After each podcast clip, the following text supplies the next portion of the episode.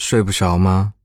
没关系，吉祥君念个故事给你听吧。世界上困难的事情有很多，撩妹算是一件。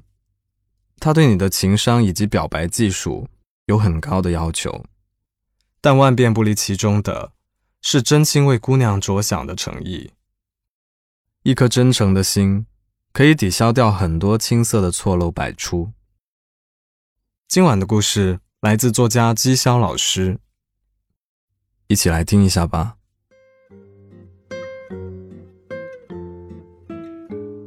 我去台北交流的时候，有一次聚餐，我和几个大陆的学员聊到直男癌，一个台湾的学员好奇的凑过来，他问直男癌是什么？我回答，就是极度的大男子主义。总认为自己是最正确的一类人。那个台湾学员恍然大悟，说：“哦，我们叫这种人死硬男。”听他说这个词，我觉得比直男癌更广泛适用。毕竟我认识的绝大多数直男，并不会这么极端，只凭偶尔的一小点任性就说他们是直男癌，有点严重了。但说他们是死硬男，我觉得他们自己也比较能够接受，因为他们交流的方式就是硬邦邦的。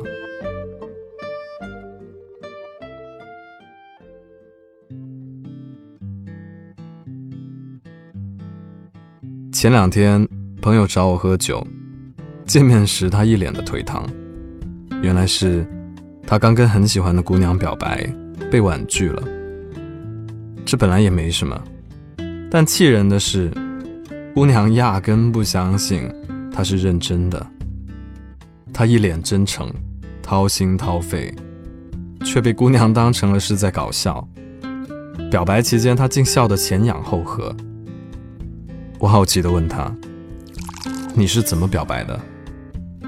韦伯的脸红了红，羞耻地说：“我说，我觉得你很温柔。”很善良，也很会照顾人。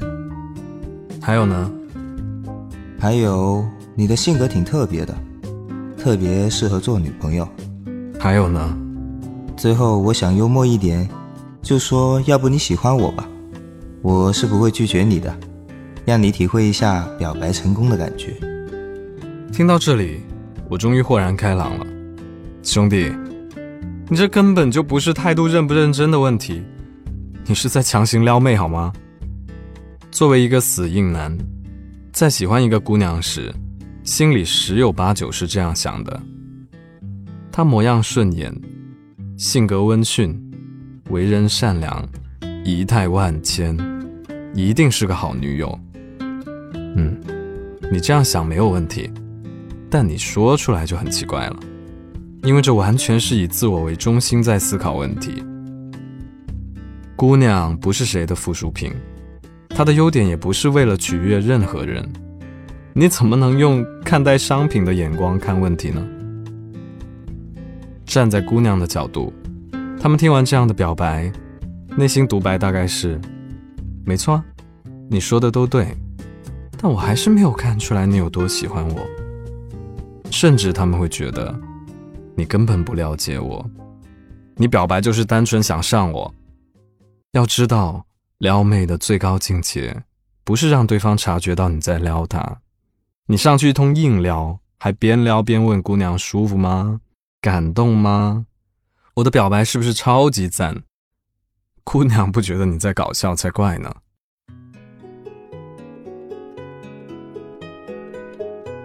其实，作为普通朋友，你夸人姑娘温柔、善良、体贴，并没有错。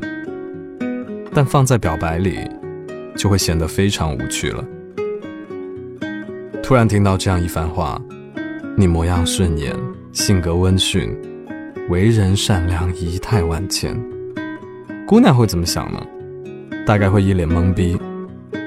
啊，我好像一直都这样啊，我啥也没做啊，发生了什么？为什么会这样？因为这种程度的夸赞，根本无法让姑娘。产生共鸣和成就感。能打动人的夸赞，绝对是要讲证据的。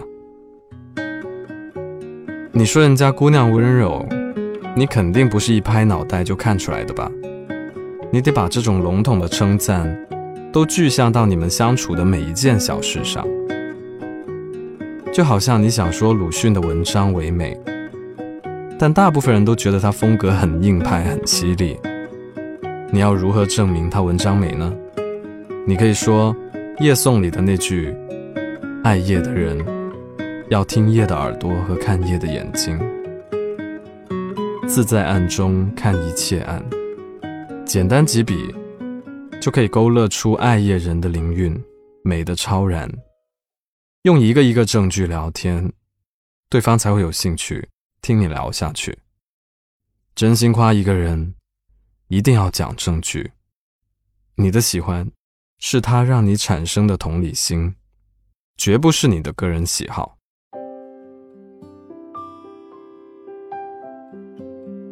读懂一个姑娘，光看表象是永远不够的。她为什么那么会体贴人？也许她很怕失去。她为什么那么独立？也许她曾经度过很多无人依靠的日子。像贾宝玉这样的奇男子，连林黛玉藏在喉咙里的无声哭泣，他都能领会出好几重含义。而像我的朋友这样的死硬男们，往往只关心表面，从不试着去读背后的含义。在台湾的时候，我们营里有个台湾学员，喜欢上了同队的一个女生，整日鞍前马后，嘘寒问暖。还独自打车跑得老远，去给人家买包心粉圆，惹得我们都叫他“爱心粉圆弟”。可是最后散伙饭的时候，那个女生却向另外一个很沉默的男学员告白了。我们问女生为什么会中意那个男生，她说：“我穿着高跟鞋，这一路脚都很痛，只有他看出来了。”每次我掉队，他都会故意放慢脚步，回头冲我笑笑。我觉得我们很有默契。我没有起哄说：“粉圆弟为你做了这么多，你都不感动吗？”感动归感动，但我觉得他并不了解我。就好像他一声不吭跑老远买最出名那家店的粉圆给我，可是我根本就不爱吃这种东西啊。你看。跟粉圆弟相比，这个男生好像什么都没有做，但女生就是觉得他更懂自己。爱情很妙，一次秘而不宣的默契，比连续三十天的早安晚安要管用的多。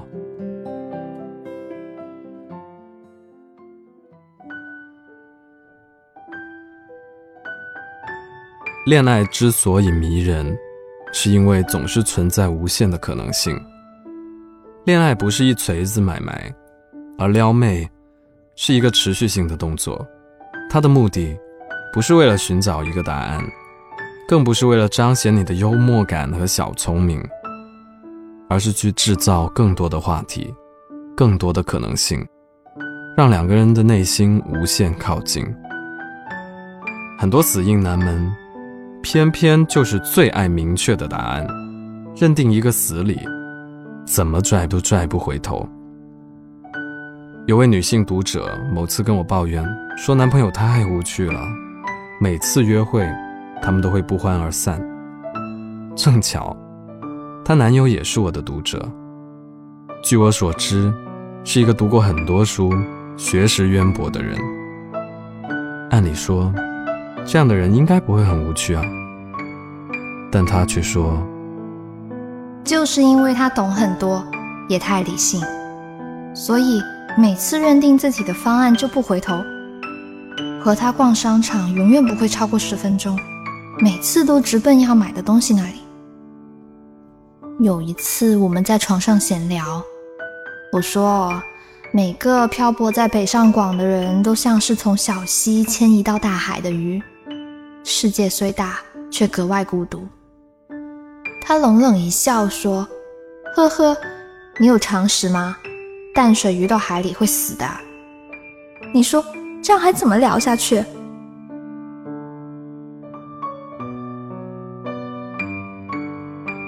明末有个撩妹高手，叫李渔。他在《闲情偶记》中写道：“与妇人调笑，不问他肯不肯，但看他笑不笑。”简简单单一句话，道出了撩妹的核心思想。真正的答案，都是不可言说的东西，而是藏在一个会心的眼神，一次微笑，一次低垂眼眸的沉默里。其实说了这么多，恋爱中的每一个姑娘都是独特的，都应该被认真对待。真正万变不离其宗的法门，只有一颗真心。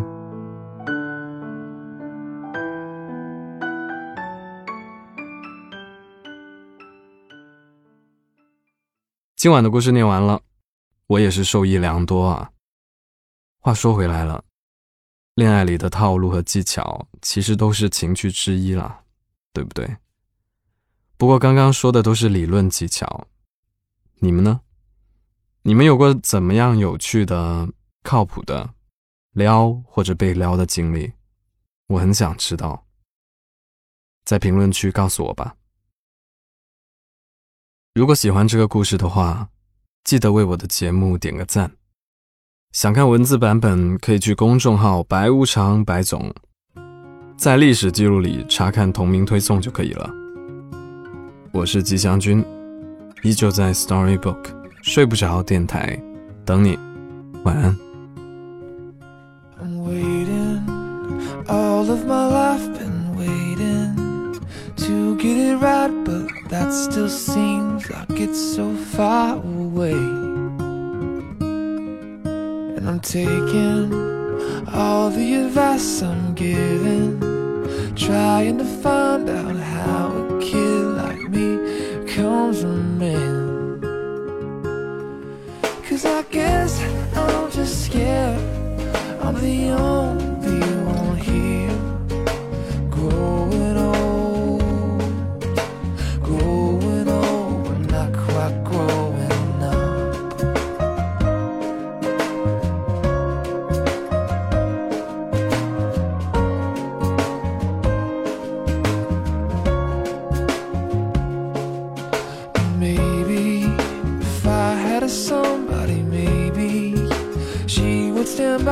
somehow that